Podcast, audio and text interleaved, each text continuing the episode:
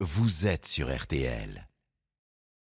« 12h30, 13h30, Le journal inattendu de Sylvain Tesson. avec Anaïs Bouton sur RTL. Bonjour à tous, bon week-end à l'écoute de RTL et du journal inattendu de l'écrivain, du voyageur Sylvain Tesson, bonjour. Bonjour. Je ne sais pas comment je dois vous présenter, alors c'est l'heure de votre autoportrait. Vous pouvez faire votre autoportrait maintenant Bien sûr. Allons-y. Quelle horreur de commencer la journée en composant son portrait. Enfin, quel bonheur quand c'est demandé par vous. Mais on risque le pire en faisant son portrait, c'est-à-dire l'autosatisfaction. Et si on se contente d'un portrait louangeur, cela ressemble un peu à une oraison funèbre. Il faut se définir par ce que l'on aime. Alors moi, ce que j'aime, c'est le mouvement. Tous les mouvements. J'aime les refrains, les maximes, les devises qui chantent les départs. Rimbaud écrit à ses proches Je vais acheter un cheval et m'en aller. J'aime le chant des départs, j'aime l'idée que la marine française se déploie sur les mers du deuxième domaine maritime du monde. J'aime les mots parce que ce sont des voyageurs. J'aime les arts, la lecture et les livres parce que c'est le mouvement de l'imagination. J'aime pas les écrans parce que c'est le contraire du mouvement. On s'écrase sur l'écran. Dans le mouvement, j'aime aussi le retour. Tous les retours. Le retour en soi de la môme Amy Winehouse, même si c'est un retour de la mélancolie. Le retour chez soi d'Ulysse, après des années de voyage. Le retour au sien des gens qui se réconcilient. Le retour au calme après les batailles. Ailleurs est un mot que je préfère à demain. Je crois qu'il y a une poésie dans le mouvement et une noblesse éternelle dans le retour. Merci Sylvain Tesson. Merci beaucoup pour ce beau portrait de vous. Il est 12h31 sur RTL. Voici les titres de votre journal. Le plan alerte enlèvement déclenché après la disparition d'un enfant de 12 ans près de Lens a été levé ce matin. Le petit Hamza a été retrouvé chez sa tante et son père, l'auteur du rapt, est en garde à vue. À la une ce matin aussi, le pass sanitaire qui vire au pass vaccinal. Les tests ne suffiront plus. Il faudra avoir ces trois doses. Alors, pour ou contre, Juliette Chénion est à Bordeaux où elle a recueilli vos impressions. Les nouvelles annonces de Jean Castex sont intervenues hier à la, veille des départs en vacances. La gare de Lyon ce matin faisait quand même sale comble. RTL vous accompagne tout au long de cette journée de départ. Christiane Taubira, pas encore sur la ligne de départ, elle, mais la possible candidate de la gauche est déjà sur le terrain, alors que Jean-Luc Mélenchon a douché ses espoirs d'union. L'ancienne garde des Sceaux est ce matin sur le marché de Noël à Saint-Denis, près de Paris. Paris où des incidents ont éclaté du match euh, de Coupe de France euh, Paris FC Lyon. Au programme, fumigène et bagarre. Une interruption immédiate du jeu. Y a-t-il eu des failles dans l'organisation? Nicolas Georgerot était sur place pour RTL. La météo avec vous, Valérie Quintin, c'est merveilleux. Il fait beau, ça c'est en l'honneur de Sylvain Tesson. C'est vrai, c'est vrai. On a une belle journée sur le week-end. Il y en aura au moins une sur les deux. Alors, on a encore un petit peu de grisaille qui traîne vers le Pas-de-Calais, vers le nord. Oh, Également Valérie. en Bresse et en région lyonnaise, mais c'est tout. Ah. Ailleurs, c'est du ciel tout bleu qui va tenir tout au long de l'après-midi avec des températures qui ont légèrement fléchi, comprises entre 2 et 16 degrés de Bourg-en-Bresse à Ajaccio, 4 à Mâcon, 8 à Nantes, 9 à Paris et Lille, 13 à Toulouse et 15 à Marseille. Merci Valérie. Le journal inattendu sur RTL. Hamza, 12 ans, enlevé hier soir dans le Pas-de-Calais, a été retrouvé chez sa tante. Son père, l'auteur du rapt, a été placé en garde à vue. Antoine de Carne, vous êtes à Salomine, dans la ville où l'enfant a été récupéré sain et sauf. Antoine, est-ce qu'on en sait plus sur ce qui s'est passé depuis que l'alerte enlèvement a été déclenchée très tôt ce matin? Oui, tout commence hier à 18h. Le petit Hamza est placé dans une famille d'accueil à Fouquier-les-Lances, à quelques minutes d'ici. Cela fait suite à la demande d'un juge après le divorce compliqué de ses parents. C'était la première fois que l'assistante familiale accueillait le petit garçon de 12 ans. Mais vers 19h50, c'est le père de l'enfant qui arrive, comme elle le raconte à notre micro. On a frappé à ma porte, euh, j'ai donc entrouvert ma porte. Il y avait un monsieur que je ne connais pas du tout et le gamin a tiré la porte euh, et s'est sauvé avec le monsieur en voiture. Ça s'est passé très très vite, j'ai pas eu le temps de faire quoi que ce soit. Puis il a pas dit un mot, il m'a pas une seule fois parlé quoi. J'ai rien pu faire, j'ai même pas vu l'immatriculation de la voiture, j'ai rien vu. Euh, Je suis sorti, ils étaient déjà au bout de la rue et voilà quoi. L'enfant est enlevé, elle appelle donc immédiatement la police et les services d'urgence, puis euh, l'alerte enlèvement est lancée ce matin. Elle n'aura duré que 4 heures. Le profil du père inquiétait particulièrement les enquêteurs, car il y a quelques semaines, il avait tenté de fuir la France et l'Union européenne avec son fils par avion, malgré une mesure d'interdiction. Le père a donc finalement été retrouvé et interpellé à 10 heures ce matin ici à Salomine, où il s'était réfugié au domicile de sa sœur. L'homme de 40 ans a été placé en garde à vue vu par la police judiciaire de Lille. L'enfant, lui, est sain et sauf et en parfaite santé. Merci Antoine Decarne en direct de Salomine. Euh, près de Lens pour RTL. Le pass sanitaire va devenir un pass vaccinal pour inciter à la vaccination face à la reprise épidémique. Le Premier ministre Jean Castex a annoncé hier le dépôt d'un projet de loi sur le sujet début janvier. Une mesure destinée aux 6 millions de Français encore non vaccinés qui ne pourront donc plus utiliser les tests pour obtenir un pass. Il faudra les trois doses de vaccin. Qu'en pensent les Français? Juliette Chénon est partie à Bordeaux à votre rencontre.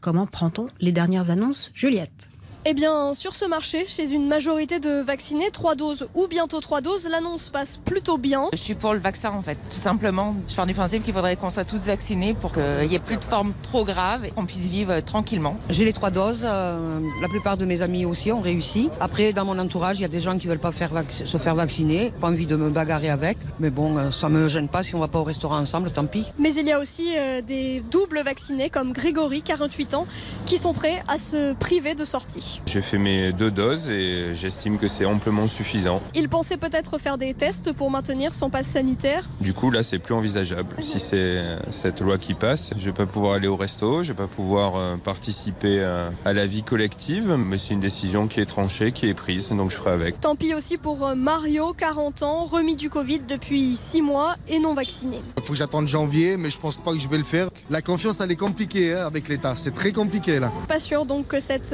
mesure du gouvernement qui doit être précisé et voté début janvier suffisent à convaincre les derniers non vaccinés. Merci Juliette Chénieux à Bordeaux pour RTL. Alors, un train de nouvelles mesures qui ne semble pas avoir d'effet sur les départs en vacances. Nicolas Burnand, vous étiez ce matin à Gare de Lyon, on vous a entendu toute la matinée sur RTL, vous nous avez fait vivre le, nouveau train euh, italien qui, euh, depuis l'ouverture de la concurrence, Globalement, est-ce qu'il y avait encore beaucoup de monde dans ce jour de départ, Nicolas? On rappelle qu'à Paris, la gare de Lyon, c'est là d'où partent les trains pour le sud et les stations de ski. Absolument, Julie. Slalom entre les voyageurs agglutinés sur les quais tire sa grosse valise qui déborde d'affaires et de cadeaux. Direction le soleil pour des fêtes en famille. Euh, nous partons en Italie euh, parce que mon mari est italien. On va à San Remo pour la semaine. Ça fait déjà deux Noëls qu'on a annulés, donc euh, là on est très content de pouvoir retrouver la famille. Accrochée à son bras, Alice, 9 ans, trépigne d'impatience. Elle a hâte de retrouver ses cousines. On va aller au parc d'attractions, on va faire du vélo, et on va fêter Noël là-bas. Est-ce que tu sais déjà ce que le Père Noël a prévu pour toi? Oui, je sais. Il y a des jeux. Après, les autres trucs, c'est des surprises. Le temps des retrouvailles de la dinde, du foie gras, des fruits de mer, malgré euh, la menace du virus. Maggie, 65 ans, prendra ses précautions. Une grande table pour 6, aérée, et puis les gestes barrières euh, habituels, d'autant plus que j'ai eu euh, un Covid très long euh, depuis mars 2020, et donc je suis persuadée qu'il faut faire très attention et, et se faire vacciner. L'objectif reste évidemment de profiter un maximum, oublier un peu ces restrictions sanitaires et la troisième dose. Audrey passe une semaine en Savoie, les pieds dans la neige. On va essayer de skier, prendre du bon temps, passer de bonnes vacances. De tout oublier, d'être très très haut à 3000 mètres d'altitude de voir tout en blanc, euh, de penser à rien. Avec une toute dernière précaution avant de retrouver les pentes enneigées, cette vacancière a décidé de se faire tester pour s'assurer que son chalet loué avec des amis ne se transforme pas en cluster. Merci Nicolas. Elle, elle ne part pas au ski, mais en Seine-Saint-Denis, sur le marché de Noël, souvent présenté comme un recours à gauche, Christiane Taubira a envisagé hier d'être candidate à la présidentielle. Et ce matin, donc, bain de food et accolade dans le respect des gestes barrières. Vincent de Rosier, vous êtes à Saint-Denis. Bonjour Vincent. Bonjour. Alors, est-ce que ça ressemblerait pas à un début de campagne, euh, cette petite marche dans le marché de Noël?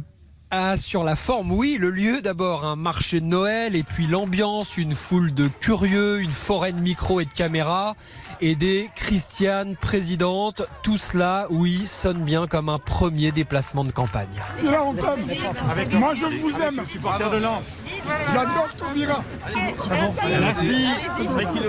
Voilà, sauf que pour une campagne, il faut un candidat officiel et l'ancienne ministre ne l'est pas. Elle l'envisage de l'être, elle l'a redit ce matin.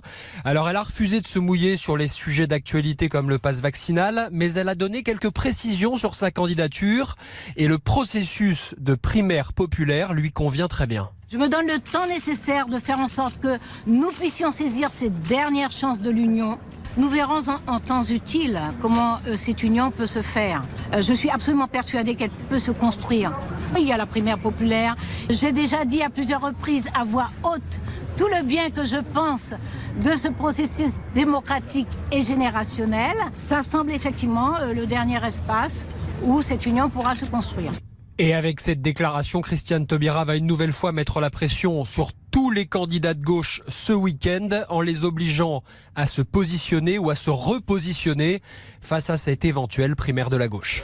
Merci Vincent de Rosier. Vous êtes en direct de Saint-Denis pour RTL. Une pause et dans un instant les sports et votre sujet, Sylvain Tesson, sur la passion dévastatrice des hommes pour le plastique.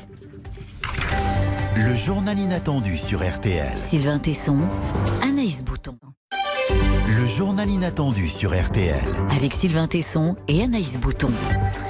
Hier, encore un match de foot interrompu après des incidents entre supporters dans les tribunes. C'était au stade de Charletti à Paris lors des 32e de finale de la Coupe de France. Le Paris FC recevait l'Olympique euh, lyonnais. Des incidents ont commencé à la mi-temps et le match a très vite été interrompu sur le score d'un but partout. Nicolas Georgerot, vous étiez sur place pour RTL.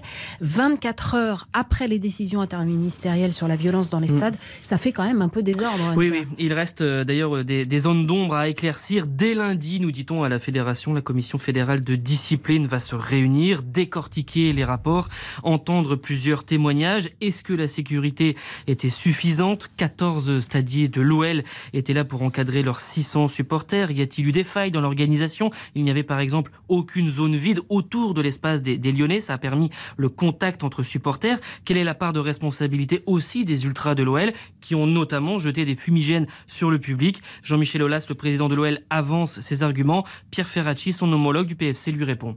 600 supporters euh, dans un stade qui est très ouvert, c'est toujours difficile à, gérer. C'est vrai que l'accessibilité, bon, on a parlé dans d'autres affaires euh, de problèmes de filet. Là, c'est un problème euh, plus euh, d'accessibilité et, d'encadrement par la police. Il faudra que chacun reconnaisse sa responsabilité. Le Paris FC, il y a deux ans, a accueilli 8000 Lensois sans le moindre problème. Et c'était un match très tendu puisque c'était un match de barrage. Donc on n'a pas beaucoup de leçons à recevoir. On fait avec nos moyens, mais on a mobilisé des moyens importants aujourd'hui.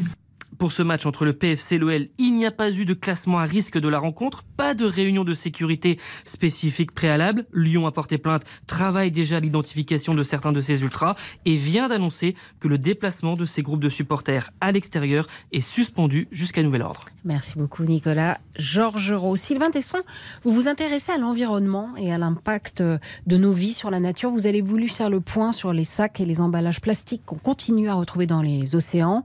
En France, les sacs de caisse dans les supermarchés ont pourtant été interdits en 2016, il y a plus de 5 ans. La mesure a-t-elle été efficace? Notre journaliste Virginie Garin est allée rencontrer une porte-parole de l'ONG Zero Waste qui se bat contre les déchets plastiques. On l'écoute. 5 milliards de sacs plastiques chaque année étaient utilisés en France. Quand ils ont été interdits, une partie des consommateurs a joué le jeu et fait désormais ses courses avec son cabas ou un sac en tissu. Mais 5 ans après, les sacs plastiques ou jetables n'ont pas disparu. Moira Tourneur travaille à l'ONG Zero Waste. Cette mesure, elle visait des sacs en plastique en dessous d'une certaine épaisseur. Donc pour contourner la mesure, on a des fabricants qui continuent à, vendre des sacs en plastique un petit peu plus épais sous prétexte qu'ils seront réutilisables même s'ils seront jetés derrière. On voit aussi qu'on a eu pas mal de substituts soit avec des sacs en plastique dits biodégradables ou bien avec des sacs en craft. Donc au final, on a plutôt une substitution qu'une véritable réduction. Depuis janvier de cette année, d'autres objets jetables sont interdits. Paille, assiettes, couverts, contenants alimentaires. Là encore, la restauration rapide et les distributeurs ont tendance à les remplacer plutôt qu'à les réduire. Au lieu d'avoir des boîtes en plastique, on va avoir des boîtes en carton. Euh, on va commencer à vendre des couverts qui sont en bois. Euh, donc on voit que ça fait évoluer les pratiques. Euh, après, ce qu'il faut, c'est interroger ces substitutions, c'est-à-dire les couverts en bois. Si ça rentre pas dans une filière de collecte, de tri, de recyclage derrière, bah, c'est un matériau qui va finir brûlé ou enfoui. Pour être vraiment efficace, il faudrait surtout changer nos modes de consommation. Arrêter de jeter en réutilisant des produits. L'usage unique doit disparaître. Les pailles en inox, ça se lave, ça a une très longue durée de vie. Euh, les boîtes qu'on amène nous-mêmes qui vont être en verre ou bien dans des plastiques qui sont réutilisables, pareil, ça aura une bien plus longue durée de vie qu'une boîte en carton à usage unique. La production mondiale de plastique ne cesse d'augmenter. Avec le Covid, de nouveaux objets sont arrivés, des masques, des tests. Selon une étude du WWF, en 10 ans, si on ne fait rien de plus, la production mondiale va augmenter de 40% et un tiers finira dans les océans. Alors Sylvain Tesson, dans vos voyages, avez-vous constaté cette pollution? Et surtout, trouvez-vous qu'elle s'aggrave? Sylvain oui, euh, oui, bien sûr que moi j'ai constaté. Il se trouve que la pollution au plastique, elle est symboliquement euh, intéressante euh, au point de vue de l'affront que l'humanité fait à la nature. Moi, je parle de la nature. Je ne sais pas ce que c'est que l'environnement. L'environnement, c'est ce qui environne l'homme. Donc, il continue à être préoccupé de son propre, de sa propre prospérité. Je préfère dire la nature. L'affront qui est fait à la nature par le plastique, par la propagation du plastique, c'est un affront qui est à la fois visible et invisible. Il est visible sur le paysage parce que on voit le plastique qui se répand absolument partout, et il est invisible, cet affront fait à la nature parce que la micro particule du plastique qui se désagrège finit par euh, est absorbé par les océans, transporté par les vents. On retrouve maintenant des particules de plastique jusqu'au sommet des montagnes. Le paysage blanc dont on entendait tout à l'heure, les, les, les, les, vacanciers qui vont au sport mm. d'hiver, s'imaginent être dans la pureté des sommets et les particules en fait sont déjà au sommet du Mont Blanc, les microparticules de plastique. Donc cet affront, il est visible et invisible et je trouve que c'est pour ça que j'aime beaucoup l'action de l'association Zéro Déchet ils ne devaient pas avoir de dictionnaire quand ils ont fondé l'association en 97. Donc maintenant, maintenant ils, ont sûrement vu le, ce qu'était la traduction en français, mais l'association Zéro Déchet France euh, a, une, à mon avis une action qui est très intéressante parce que l'action de l'État est possible. On interdit le plastique et puis c'est possible. Il y a une action de l'État verticale qui est possible parce que c'est formidable de se dire qu'on va changer nos modes de vie. Bien sûr, peut-être qu'on peut essayer d'utiliser moins de plastique. Mais là, il y a une possibilité exécutive, politique, efficace avec un principe de résultat. On arrête de distribuer des sacs en plastique dans les vous magasins. avez entendu dans le sujet, on n'y est pas Je encore, sais bien. hein. Le contournement permanent. Le marché est très intelligent. Il trouvera toujours un escalier de service et une issue de secours pour continuer à se propager. Et enfin, il y a des actions possibles pas de plastique dans les magasins. Vous avez dit, euh, c'est un de vos aphorismes que j'ai trouvé dans un été avec Homer, le progrès est la capacité de l'homme à développer son propre pouvoir de destruction. C'est un peu ça Oui, bah, c'est vraiment, c'est, on croit un éléphant qui enfonce une porte ouverte dans un magasin de porcelaine. c'est pas très compliqué de dire ça. Oui, bah, c'est ça le bah Non, vous êtes champion des aphorismes. Moi, je les aime bien. J'ai le droit d'en mettre partout. Là, oui, mais enfin, je suis le champion aussi de la lucidité sur moi-même. Celui-là non, de la lucidité sur le monde, peut-être. Oui, et puis celui-là n'est pas un aphorisme très, très, enfin, c'est un aphorisme assez banal. L'homme a, un génie de l'accumulation et de la propagation de lui-même. C'est d'ailleurs ce qui nous caractérise individuellement et ce qui caractérise nos sociétés. Nous voulons nous maintenir et nous propager. Et nous y arrivons bien. Euh, l'humanité s'achemine doucement vers les 8 milliards d'êtres humains. Nous allons très bien. Autre aphorisme, surpopulation. La Terre n'avait pas prévu son succès. On va parler de la panthère des neiges pour nous reposer un peu. A tout de suite, Sylvain Tesson. Le journal inattendu sur RTL avec Sylvain Tesson et Anaïs Bouton. Le journal inattendu de Sylvain Tesson avec Anaïs Bouton sur RTL. De retour dans le journal inattendu de Sylvain Tesson, La Panthère des Neiges. Ça a d'abord été un texte paru dans la collection blanche de Gallimard qui vous a valu le Renaudot, puis un livre illustré avec euh, votre ami Vincent Munier, toujours chez Gallimard, et maintenant un film avec le photographe animalier, donc Vincent Mullier et la réalisatrice Marie Amiguet. Il est sorti mercredi, on l'a adoré, RTL est partenaire du film. Alors Vincent Munier, il vous a proposé de vous emmener dans les montagnes de l'Himalaya, sur les traces d'une bête magnifique et mystérieuse qu'on ne voit jamais arriver. Euh, ce film, c'est pas vraiment un documentaire animalier, c'est un film sur la beauté du monde oui, c'est un film sur euh, la beauté du monde et la lecture du monde, de l'alphabet magique et caché du monde, euh, chaque lettre de cet alphabet étant une bête, un alphabet qui nécessite, qui nécessite qu'on apprenne à lire. Et c'est ça que Meunier m'a proposé. Il m'a proposé d'apprendre à lire le paysage. C'est donc euh, un film qui raconte aussi une éducation au regard de quelqu'un qui était moi, en l'occurrence, et qui était un voyageur qui ne cessait de défiler trop vite et qui ne voyait pas les bêtes qui se cachent dans le paysage. Le problème, c'est que vous êtes, euh, vous êtes agité. Enfin, vous partez, vous revenez. Lui, il va vous, vous a proposé d'être à l'affût. Qu'est-ce que ça veut dire d'être à l'affût? L'affût, c'est d'abord une, une expérience de la patience. Euh, L'affût, c'est une considération du monde euh, qui passe par l'acceptation qu'il ne se passe rien. Euh, C'est-à-dire, ça va. C'est dur pour vous, non? Ben, c'est- c'est- ça contredit absolument toutes nos méthodes d'existence et de vie dans nos vies trépidantes, dans le clignotement permanent de nouveautés et de diversité de nos existences urbaines. Quoi. Là, c'est le contraire. On s'assied, on regarde, il ne se passe rien. Mais c'est parce qu'on regarde, parce qu'on va avec beaucoup d'amour et d'espérance dans ces paysages qui pe- peuvent paraître très lugubres. hein. On est au Tibet à 4000 mètres d'altitude, et c'est parce qu'on aiguise son regard qu'on voit soudain que le monde est beaucoup plus peuplé qu'on ne le croyait. Mais il y a des bêtes inouïes. Il y a des bêtes ravissantes. Il y a des bêtes. euh, C'est-à-dire que la panthère, c'était notre cerise sur le gâteau. Mais le fait qu'elle soit dans un, dans un massif, dans un écosystème de montagne, prouve que le- la nature, localement, se porte plutôt bien. Et qu'il y a toute la théorie d'espèces qui sont en dessous d'elle dans la chaîne alimentaire. Ça veut dire que quand on voit une panthère, le, le paysage ou la montagne dans laquelle elle circule est une montagne qui est assez giboyeuse. Alors on voit euh, des yaks, des renards, des loups, des rongeurs, des, rapaces, des chats de palace, Ah, les chats, il est dingue le chat. des, des grands-ducs, euh, des, des antilopes du Tibet qui ont développé des capacités biologiques de survie dans des conditions très dures. Il fait moins 30 ou moins 40 l'hiver, on est en très haute altitude, et tous ces animaux vivent parfaitement insérés dans l'environnement. C'est une espèce de vision de l'équilibre, de l'harmonie parfaite. C'est ça la beauté. Mais vous vouliez célébrer la, la beauté du monde plutôt que de faire un, un de Ça, c'est ce qu'on reproche parfois à Vincent Meunier, à cet artiste. C'est ce qu'on pourrait reprocher à Maria Miguel, la réalisatrice du film. Euh, nous étions plus, plus- nous étions quatre euh, pendant ces, ces, ces recherches de la Panthère des Neiges et pendant ce séjour. On peut leur reprocher de ne montrer que la beauté et de ne pas insister sur l'immense souffrance de la nature, sur l'affront que l'humanité a infligé à la nature en se coupant, en se coupant d'elle.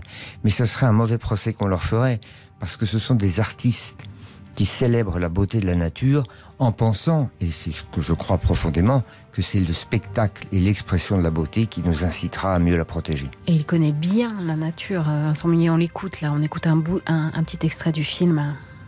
Tu vois, ce qui me fascine chez toi, notamment, c'est la connaissance très poussée de toutes ces formes du vivant. L'intérêt que tu y portes, la passion. Ça me fait réfléchir depuis quelques jours. Je te regarde euh, évoluer au milieu de ces parages naturels et détecter chaque mouvement, t'intéresser à chaque oiseau, regarder les traces de chaque animal, t'émerveiller de chaque rencontre. Assister à ça, ça me ramène à, à l'incroyable indifférence avec laquelle j'ai traversé les paysages pendant des années sans me rendre compte qu'ils étaient tellement peuplés. En fait, on est très indifférent au monde qui nous entoure. À peine conscient.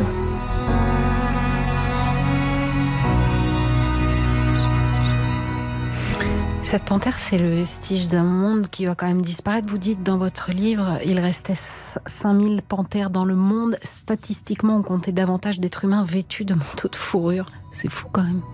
C'est d'une tristesse inouïe en fait, non?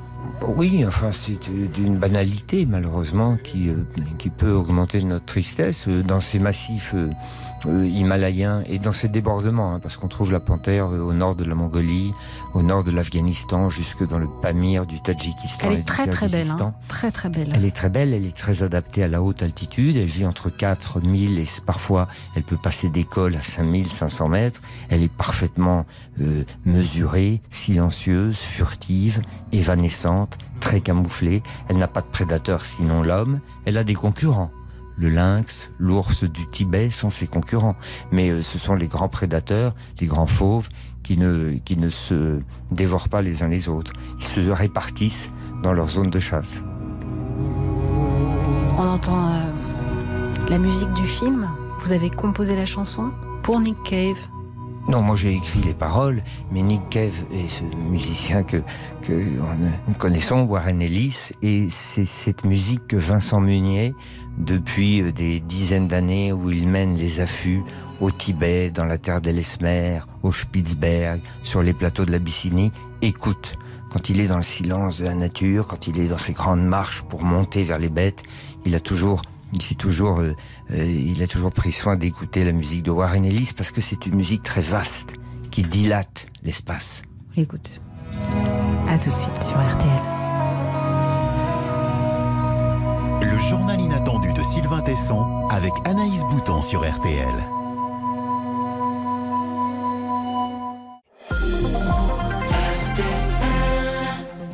On est en retard, mais on est bien sur RTL. Il est 13h03.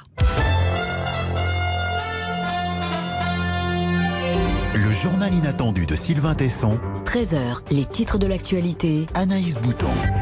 Hamza, 12 ans, qui avait été enlevé dans le Pas-de-Calais par son père, a été retrouvé sain et sauf. Une alerte enlèvement avait été déclenchée ce matin. Son père, décrit comme un homme potentiellement dangereux, a été placé en garde à vue. Épidémie de Covid, le Conseil scientifique réclame un nouveau tour de vis. Il appelle ce matin le gouvernement à prendre des nouvelles restrictions pour le nouvel an, limiter les activités collectives, voire imposer un couvre-feu pour la Saint-Sylvestre. À Paris, le feu d'artifice sur les Champs-Élysées et les concerts ont été annulés. Côté vaccination, elle sera ouverte dès mercredi à tous les enfants de 5-11 ans si tout se passe bien, annonce le ministre de la Santé. la troisième dose sera par ailleurs obligatoire pour les soignants et les pompiers à partir du 30 janvier. Les 32e de finale se poursuivent ce samedi avec notamment à 16h Sochaux-Nantes, à 18h30 ce sera Lille-Auxerre et à 21h Rennes-Lorient. Rencontre à suivre dans RTL Foot.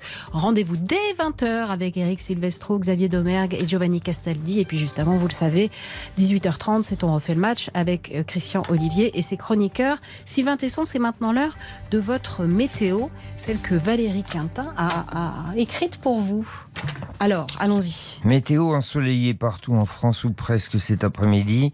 La grisaille pourrait juste être un peu plus présente le long des frontières du Nord et près du Val de Saône. Les températures iront de 2 à 16 degrés entre le Jura et les Alpes-Maritimes. Il fera 15 à Marseille, 10 à Étretat, 9 à Paris et, plus loin de nous, il neigera et le thermomètre descendra à moins 12 aujourd'hui près du lac Baïkal. Enfin, c'est sépulcral, hein, alors qu'il fait beau comme tout, Bah, partout au, Baïkal, à Paris. au Baïkal, il fait très bon. Au Moins Baïkal- 12 degrés Ah, en. Sibérie. Vous avez passé six mois au Baïkal. C'est les vacances, oui, mais en euh, Sibérie. je- absolument. Hein, vous ouais, étiez de- pas mal. Un extrait d'un film mythique pour vous. Écoutez. Qu'est-ce qui vous intéresse? Le voyage, votre façon de voyager. Ah, ça. C'est un secret. Oh là là. Le véhicule, je le connais, je l'ai déjà pris.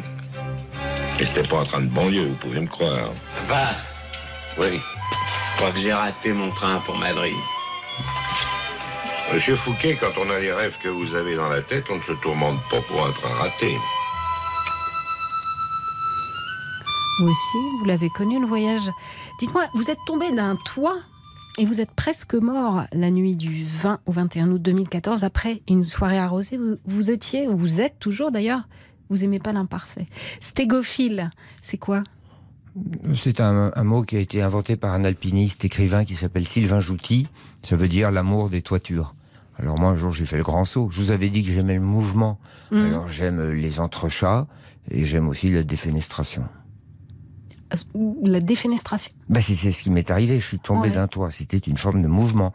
C'était un voyage. Oui. Il y a eu un impact. Le retour sur Terre était dur. Et je m'en suis relevé parce que j'ai pu rencontrer euh, beaucoup de chance et des gens qui m'ont euh, relevé. 26, 26 fractures, deux arrêts cardiaques, la perte de l'odorat, de l'audition. Ça a changé beaucoup de trucs en vous, sûrement. Vous buvez plus une goutte d'alcool, d'ailleurs? Voilà, ça a été une, au moins un, un bienfait dans mon malheur. La littérature, les mots vous ont sauvé. La littérature et les mots vous ont construit avant et vous ont sauvé après. Pendant, pendant ma convalescence, qui a été très longue, plusieurs mois à l'hôpital allongé, ce qui était difficile pour moi, puis après un an de relèvement, de reconquête de moi-même, bien sûr, les livres ont été mes meilleurs antalgiques et mes meilleures béquilles, parce que euh, guérir, c'est une lutte qu'on mène contre soi, contre le temps, contre l'immobilité, contre les, la noirceur, contre la mélancolie, et les livres y aident. Vous l'avez apprivoisé, la, la douleur aussi Bon, j'irai pas jusque-là, j'aurais hein passé toute recul dans cela, parce que la douleur, on l'apprivoise pas quand elle euh, se. On vit avec. on... vit avec. Il faut en faire absolument. La doulou, comme disait Alphonse Daudet, lui, c'était une autre douleur. Il était syphilitique. c'était une maladie de l'époque, euh, du 19e siècle.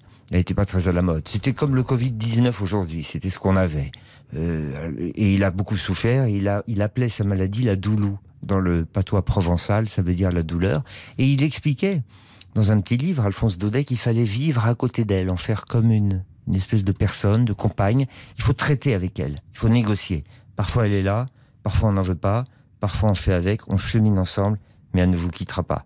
C'est une amante très fidèle. Comme les livres. Comme les livres euh, auxquels vous êtes fidèle. Quelqu'un nous a parlé du, grand écrivain. Il nous a dit un mot un peu particulier. On écoute le patron des lettres françaises, François Bunel. Et il est dromomane, c'est-à-dire que euh, il est frappé par une pathologie euh, qui est très sérieuse, mais pas grave, je vous rassure. La dromomanie, c'est la pathologie des embarquements et des vagabondages. Vous voyez, euh, lui, il en est totalement atteint. Et, c'est vrai que la route est là à la fois pour vous épuiser, pour vous esquinter et pour vous racheter euh, et vous faire meilleur. D'ailleurs, il suffit de lire n'importe lequel de ces livres pour n'avoir qu'une seule envie, furieuse, c'est de fiche le camp, de partir. Partir étant le plus beau verbe de la langue française, Sylvain Tesson est sans doute celui qui, au début du XXIe siècle, a le mieux conjugué ce verbe. Euh, et chez lui, c'est ça qui est intéressant, c'est qu'il a réussi à faire une œuvre qui euh, tient lieu de poétique. Euh, il s'agit pour lui d'habiter poétiquement le monde le mieux possible. Et alors là, vous avez plusieurs façons de faire. D'abord, apprendre à regarder. Et Sylvain Tesson nous apprend à regarder grâce à la langue qu'il a forgée. Ensuite, parce que le mouvement, la marche, c'est ce qui féconde l'inspiration. Et puis enfin, parce que l'imprévu ne vient jamais à vous. Et il faut le traquer, partout, tout le temps partout tout le temps. Euh, comme vous vouliez pas dire du bien de vous et que moi j'avais pas le droit parce que sinon la productrice m'aurait passé par la fenêtre en me disant que j'allais bientôt divorcer, euh, j'ai demandé à François de le faire. Ça vous va? Ah ben, je remercie François Bunel d'avoir euh, exhumé ce mot merveilleux qui est la dromomanie, la pathologie du mouvement. Il l'a dit très bien, c'est parfois une malédiction, c'est parfois un salut, mais c'est une invitation à vivre. Elle a commencé avec le Christ qui a dit à Saint Matthieu, viens et suis-moi. Ce à quoi, 2000 ans plus tard, Madame Despentes, Virginie Despentes, oh euh, elle a répété. Vous citez Despentes, oui, elle a répété la parole du Christ. On se lève, on se casse. C'est la devise du dromomane. Merci Anaïs. oh non, vous cassez pas. vous cassez pas. Euh, on va suivre Jésus, nous aussi. Allez, Jésus revient. À tout de suite sur RTL.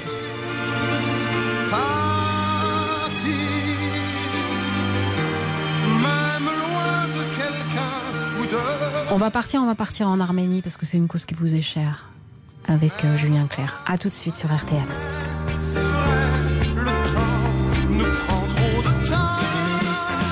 Le journal inattendu de Sylvain Tesson avec Anaïs Bouton sur RTL.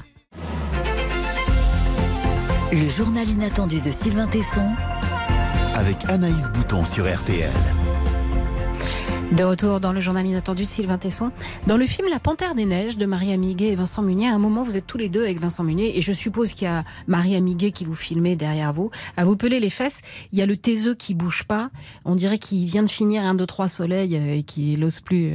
Et puis il y a vous, l'agité du bocal et du crayon. On écoute l'extrait. Mais alors, toi, quand tu fais un affaire comme ça pendant deux jours, c'est fantastique pour la méditation et la pensée. Mais tu dois. Est-ce que c'est pas comme dans les insomnies où tu finis par développer des pensées noires Tu sais, la nuit, tu restes immobile, tout seul à scroter des rochers. Tu dois finir par mouliner sévère du ciboulot quand même. Non? Ah non, mais vraiment pas. Ça veut dire que tu te sens là où tu dois être, quoi. Ouais, ouais, ouais, mais complètement. Dès que je me retrouve en ville, euh, je suis un autre homme. J'ai l'impression de jouer un rôle. Alors que là, dans la nature, face à toi-même, tu peux pas tricher. Alors vous êtes face à vous-même, est-ce que vous êtes un peu face à Dieu? Ben, quand, quand, moi je suis face à moi-même, je suis face au vide. il faut pas. C'est mon côté alpiniste. Il faut pas avoir le vertige quand je fais de l'introspection. Euh, mon ami Vincent Meunier, il a une vie intérieure supérieure à la mienne.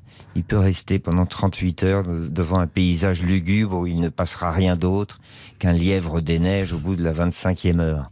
Euh, moi, j'ai besoin de, j'ai besoin d'aliments, quoi. Alors c'est pour ça que je suis beaucoup plus agité que lui, et c'est pour cela que cette expérience, cette initiation à l'affût a été pour moi la nécessité d'une métamorphose. Alors, vous avez dit un jour, je fais un peu d'un coq à l'âne là. Mon cœur me porte vers l'Arménie, parce que je pensais à Dieu, tout ça. Pour des raisons qui tiennent à mes affections culturelles, spirituelles intérieures. À la veille de Noël, on a voulu parler avec vous des chrétiens d'Orient, avec euh, Églantine Gabeyal, qui est chargée de mission auprès de l'œuvre d'Orient. Bonjour madame. Bonjour madame. Alors, bonjour, bah, je vous présente Sylvain Tesson, qui est loin mais qui est là. Euh, est-ce que vous pouvez rapidement nous dire ce que c'est que les chrétiens d'Orient? Combien ils sont et sur quel pays à peu près alors, combien ils sont euh, C'est une question piège, donc je vais plutôt vous dire les, pays où ils se trouvent. Euh, donc, les chrétiens d'Orient, on parle souvent de chrétiens d'Orient, mais en fait, c'est une mosaïque euh, de gens, de personnes, de cultures, de langues, de rites. Il se trouve, il y a des gréco-catholiques en Roumanie et en Ukraine, il y a des syro-malankars, des syro-malabars en Inde, il y a des Éthiopiens de Ridgez en Éthiopie, il y a des Coptes en Égypte, et ensuite il y a des Chaldéens en Irak, euh, des Syriaques catholiques en Syrie, des Maronites au Liban. Euh, voilà, c'est donc une mosaïque. De... Oui, c'est ça, c'est une mosaïque. C'est 11 millions sur 320 millions de musulmans. Moi, c'est les chiffres euh, que j'avais que j'ai trouvés. Et alors, si on parle particulièrement de l'Arménie, qui est chère au cœur de Sylvain Tesson, c'est quoi l'Arménie? C'est un pays à majorité chrétienne? C'est exclusivement chrétien, à l'exception d'une poignée de yézidis. D'accord. Euh, Sylvain Tesson, vous y êtes allé en Arménie? Moi, je suis allé en Arménie l'année dernière au moment du conflit euh, mené par les forces conjuguées de la Turquie et de l'Azerbaïdjan qui ont envahi la région de l'orient de l'Arménie, l'est de l'Arménie, une petite enclave qui s'appelle le Lartsar, le Nagori-Karabakh, et qui a été ravie aux Arméniens par les forces d'Erdogan et avec les supplétifs des forces de l'Azerbaïdjan. Et si je peux me permettre une, un mot très rapide, euh, il y a là quelque chose qui est plus que de la géopolitique, mais qui est de l'ordre de l'histoire et du symbole. Ce qui se passe en Arménie aujourd'hui, c'est la disparition d'une présence chrétienne extrêmement vieille, extrêmement menacée, et nous nous en fichons complètement. Nous autres Français qui sont si facilement indignés par tout ce qui peut se passer du moment que c'est loin de nous, eh bien, bizarrement, des frères arméniens qui sont en pleine souffrance aujourd'hui, vous remarquerez que ça n'empêche pas les gens d'acheter des œufs en chocolat pour la Noël. Églantine Gabeyal, c'est ça la menace qui pèse sur les chrétiens d'Arménie? Oui, effectivement. Et c'est. Alors moi, je me suis rendue quatre fois depuis la guerre euh, l'an dernier, en, septembre, de septembre à, novembre. Euh, c'est déjà une menace qui est, qui est pour eux intérieure. C'est-à-dire qu'ils ont cette conscience et cette blessure du génocide qui fait que chaque attaque leur rappelle cet exil, cet exode, cette souffrance de l'anéantissement. Euh, et comme le leur dit le patriarche arménien, sa béatitude Nation, il y a toujours cette peur de disparaître et, pour être parlé d'une manière un peu crue, que les Azerbaïdjanais aidés par la Turquie finissent le travail commencé en 1915. Et ça, j'ai trouvé ça vraiment, cette peur encore plus prégnante la dernière fois que je me suis rendue il y a un mois, où des attaques avaient été menées dans le territoire arménien et non plus dans le Haut-Karabakh ou la Tsar, comme l'appellent les Arméniens. Qu'est-ce qu'il faut faire alors, Sylvain Tesson?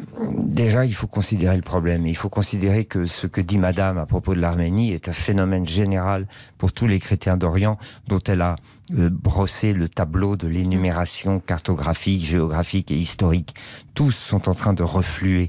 Euh, en Syrie, en 2011, il y avait 1,5 million de chrétiens la moitié ont disparu. Or, ils sont là depuis les débuts du christianisme. Ils parlent la première langue du Christ. Même si on est un athée profond et un mécréant et un grand pécheur, on peut considérer la profondeur historique, la profondeur de la présence. Et puisque nous aimons tant la diversité, puisque nous en avons fait un dogme, puisque nous en avons fait presque une espèce de vertu historique, eh bien, considérons que cette diversité de la présence du christianisme dans les terres du Moyen et du Proche-Orient est en train de refluer. Moi, je suis du côté de ceux qui souffrent et de ceux qui se n'arrivent pas à se maintenir. La nature, la culture et la vieille histoire chrétienne.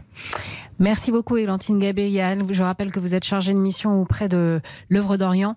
Euh, Sylvain Tesson, vous ne vous levez pas et vous ne vous cassez pas. Vous restez encore un petit peu. On va reparler de tout ça dans quelques instants. Le journal inattendu de Sylvain Tesson. Avec Anaïs Bouton sur RTL.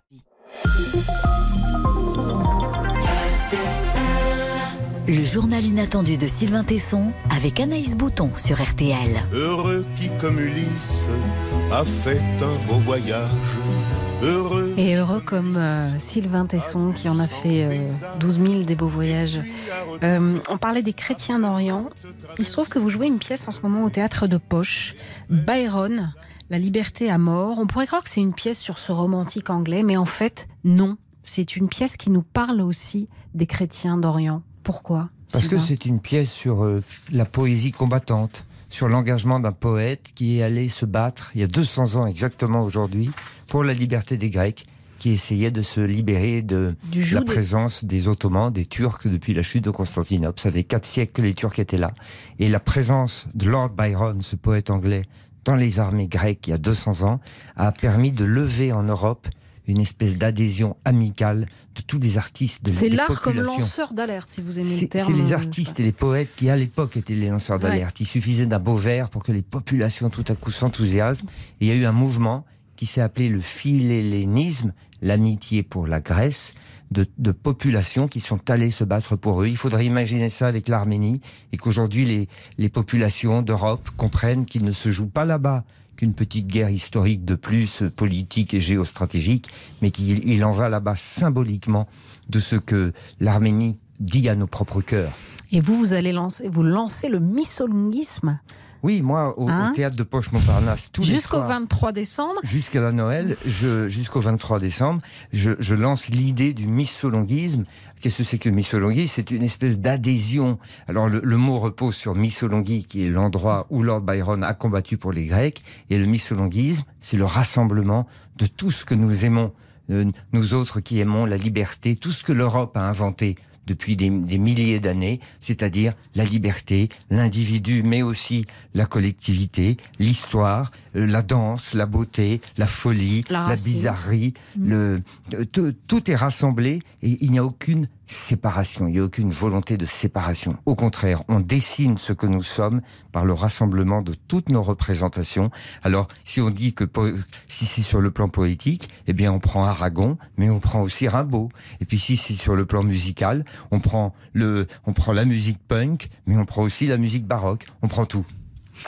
Dans La Panthère des Neiges, vous dites J'avais appris que la patience est une vertu suprême, la plus élégante et la plus oubliée. Elle aidait à aimer le monde avant de prétendre le transformer. Euh, c'est beau. C'est- C'est beau, mais c'est Vous n'avez pas de portable. Pourquoi vous n'avez pas de portable?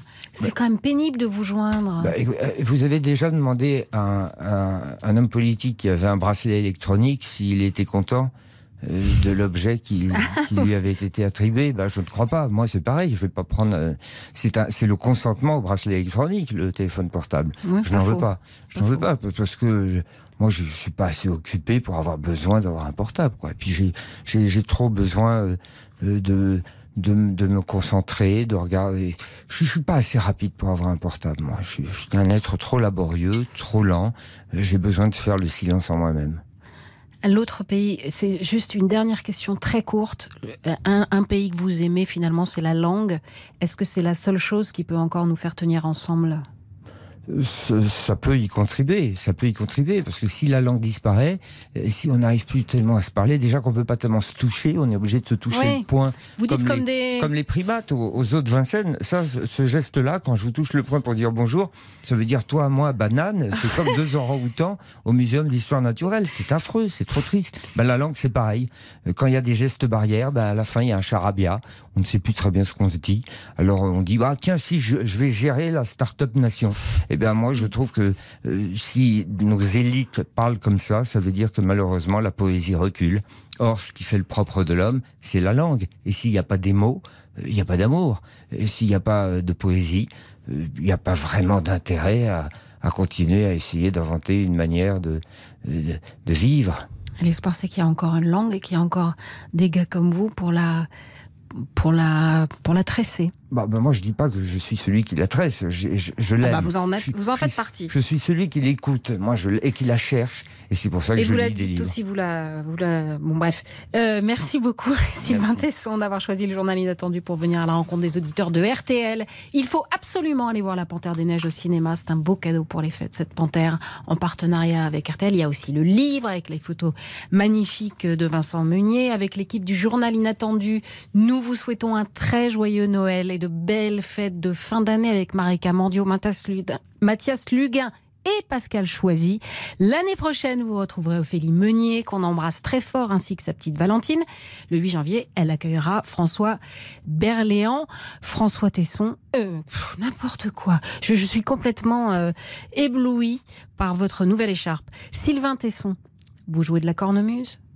J'en ai joué, mais je peux plus maintenant pour des raisons physiques. Je suis tombé sur la tête, ça m'a coupé les nerfs du visage. Je ne peux plus souffler dans la poche du bike pipe écossais. Alors, on, on, euh, on l'écoute quand même un peu de cornemuse. Je trouve ça tellement beau. C'est Amazing Grace. Oui, on dirait la tristesse d'une vache. C'est la, la lamentation d'un yak sur le plateau tibétain.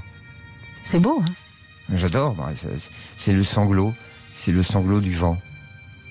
Merci infiniment d'être venu nous voir, Merci. Sylvain Tesson. À très vite. Le journal inattendu sur RTL.